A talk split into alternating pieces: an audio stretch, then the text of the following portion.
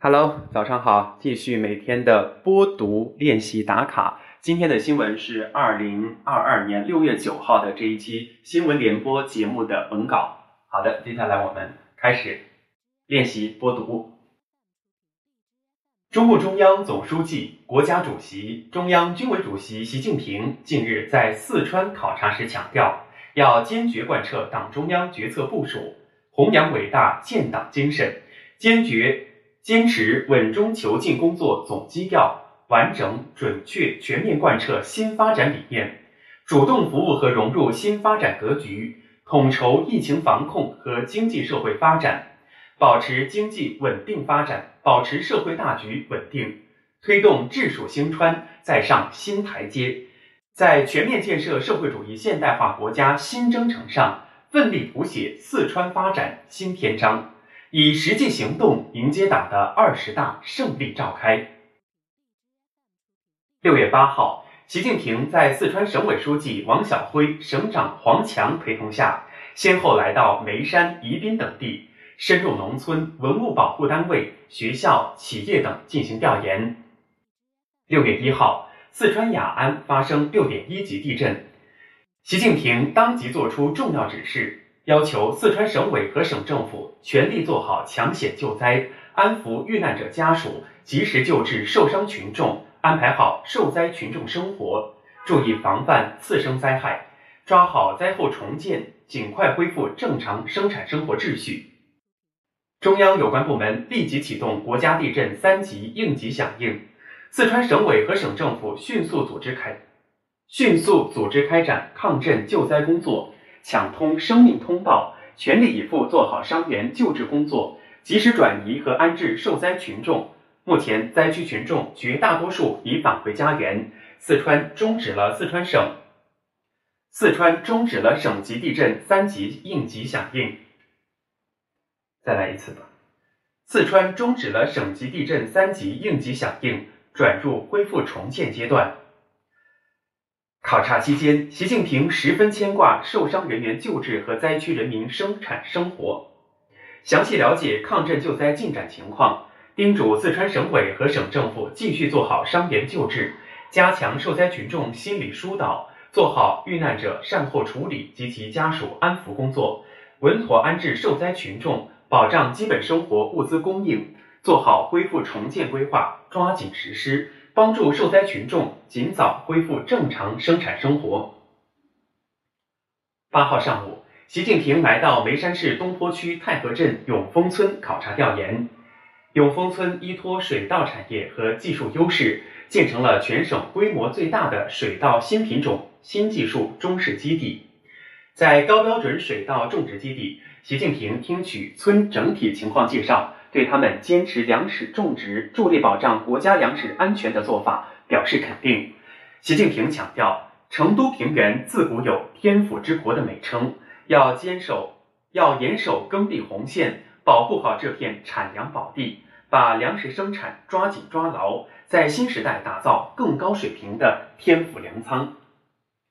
习近平走进试验田，查看水稻长势。农技人员向总书记介绍水稻试种育苗和种植推广情况。习近平指出，水稻两种育种周期长，需要反复试验筛选。我国广大农业科技工作者付出了艰辛努力，为保障国家粮食安全、确保老百姓丰衣足食做出了重要贡献，功不可没。推进农业现代化，既要靠农业专家，也要靠广大农民。要加强现代农业科技推广应用和技术培训，把种粮大户组织起来，积极发展绿色农业、生态农业、高效农业。我们有信心、有底气，把中国人的饭碗牢牢端在自己手中。习近平十分关心推进乡村振兴情况，他步行查看永丰村污水处理池，他步行查看永丰村污水处理。污水处理池，污水处理池，好，有卡，再来一次。他步行查看永丰村污水处理池，处理池，处理池。习近平十分关心推进乡村振兴情况，他步行查看永丰村污水处理池，处理池和村容村貌，考察村卫生站，详细了解该村改善人居环境、做好农村疫情防控等情况。习近平强调，乡亲们吃穿不愁后，最关心的问题是医药问题，要加强乡村卫生体系建设，保障好广大农民群众基本医疗，要把党的基层组织建设好。团结带领乡亲们脱贫之后，继续推进乡村振兴。离开村子时，总书记对村民们亲切道别。读错了一个字啊！离开村子时，总书记同村民们亲切道别。习近平对乡亲们说：“中国共产党执政就是要把中国特色社会主义事业一步步向前推进，全心全力把老百姓的事一件件办好。”让老百姓过上更加美好的生活。在眉山市中心城区，坐落着北宋著名文学家苏洵、苏轼、苏辙三父子三人的。再来一次吧。在眉山市中心城区，坐落着北宋著名文学家苏洵、苏轼、苏辙父子三人的故居三苏祠。习近平来到这里，了解三苏生平、主要文学成就和家训家风，以及三苏祠历史沿革、东坡文化研究传承等。习近平指出，中华民族有着五千多年的文明史，我们要敬仰中华优秀传统文化，坚定文化自信，要善于从中华优秀传统文化中汲取治国理政的理念和思维，广泛借鉴世界一切优秀文明成果。不能封闭僵化，更不能一切以外国的东西为圭臬，坚定不移走中国特色社会主义道路。加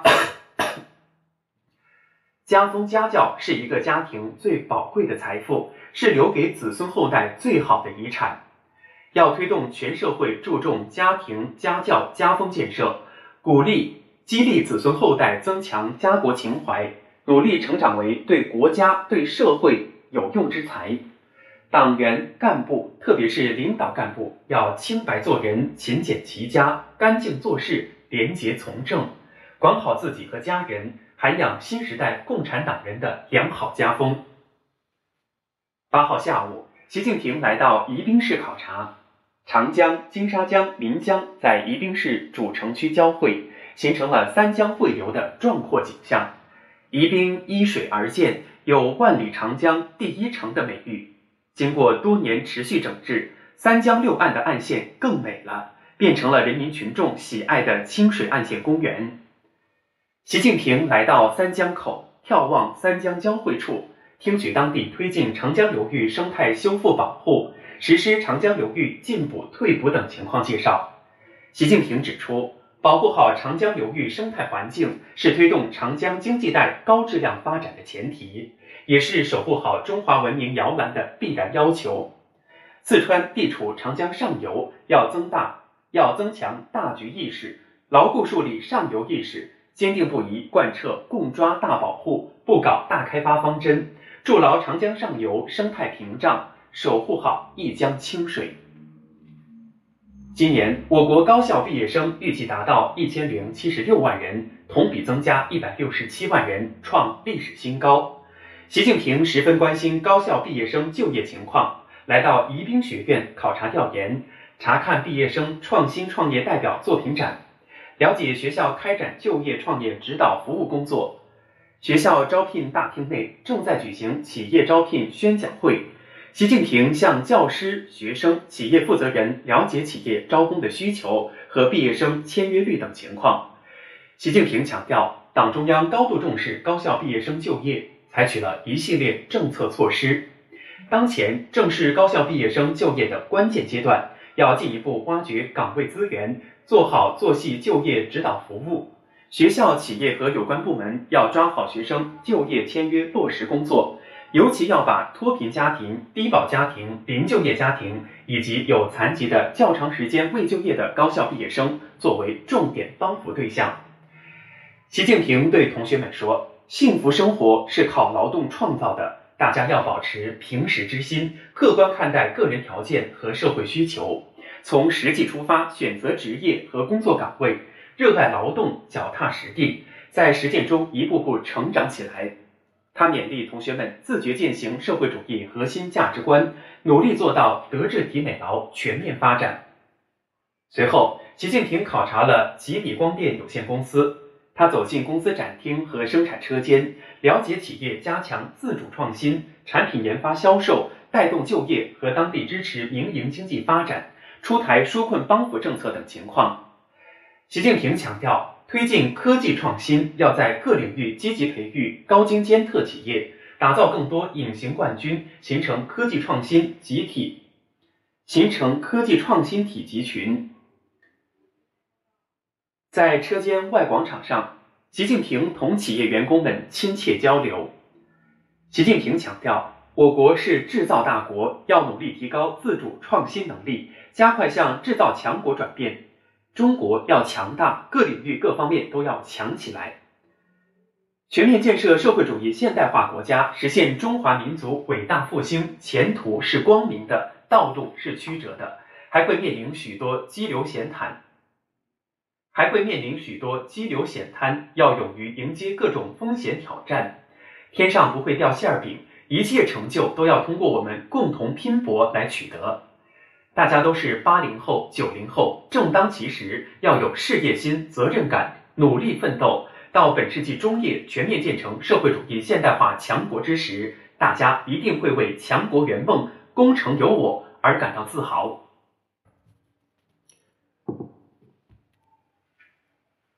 考察途中，习近平指出，当前各地区各部门要坚决贯彻党中央决策部署。坚持稳中求进工作总基调，全面做好改革发展稳定各项工作，努力保持平稳健康的经济环境、国泰民安的社会环境、风清气正的政治环境，为党的二十大胜利召开营造良好氛围。要高效做好统筹疫情防控和经济社会发展工作，坚决克服目前经济发展面临的一些困难。做好就业、社会保障、贫困群众帮扶等方面的工作，做好做好维护社会稳定各项工作，保持人心稳定，保持社会大局稳定。坚持就是胜利，要毫不动摇坚持动态清零总方针，坚定信心，排除干扰，克服麻痹思想，抓紧抓实疫情防控重点工作，坚决巩固。坚决巩固住来之不易的疫情防控成果。习近平强调，近期我国一些地方发生洪涝地质灾害，各有关地区和部门要立足于防大汛、抗大险、救大灾，提前做好各种应急准备，全面提高灾害防御能力，切实保障人民群众生命财产安全。要加强统筹协调，强化灾害隐患排查。强化灾害隐患巡查排险，巡查排险要统筹协调，要加强统筹协调，强化灾害隐患巡查排险。这个地方已经绕了好几次，再来一次，再来一次，你是最棒的。要加强统筹协调，强化灾害隐患巡查。呵呵，你一点都不棒。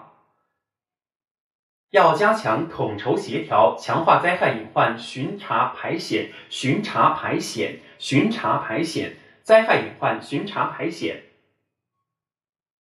要加强统筹协调，强化灾害隐患巡查排险，加强重要基础设施安全防护，提高降雨、台风、山洪、泥石流等预警预报水平，加大交通疏导力度，抓细抓实各项防汛救灾措施。灾害发生后，要迅速组织力量抢险救灾，严防次生灾害，最大限度减少人员伤亡和财产损失。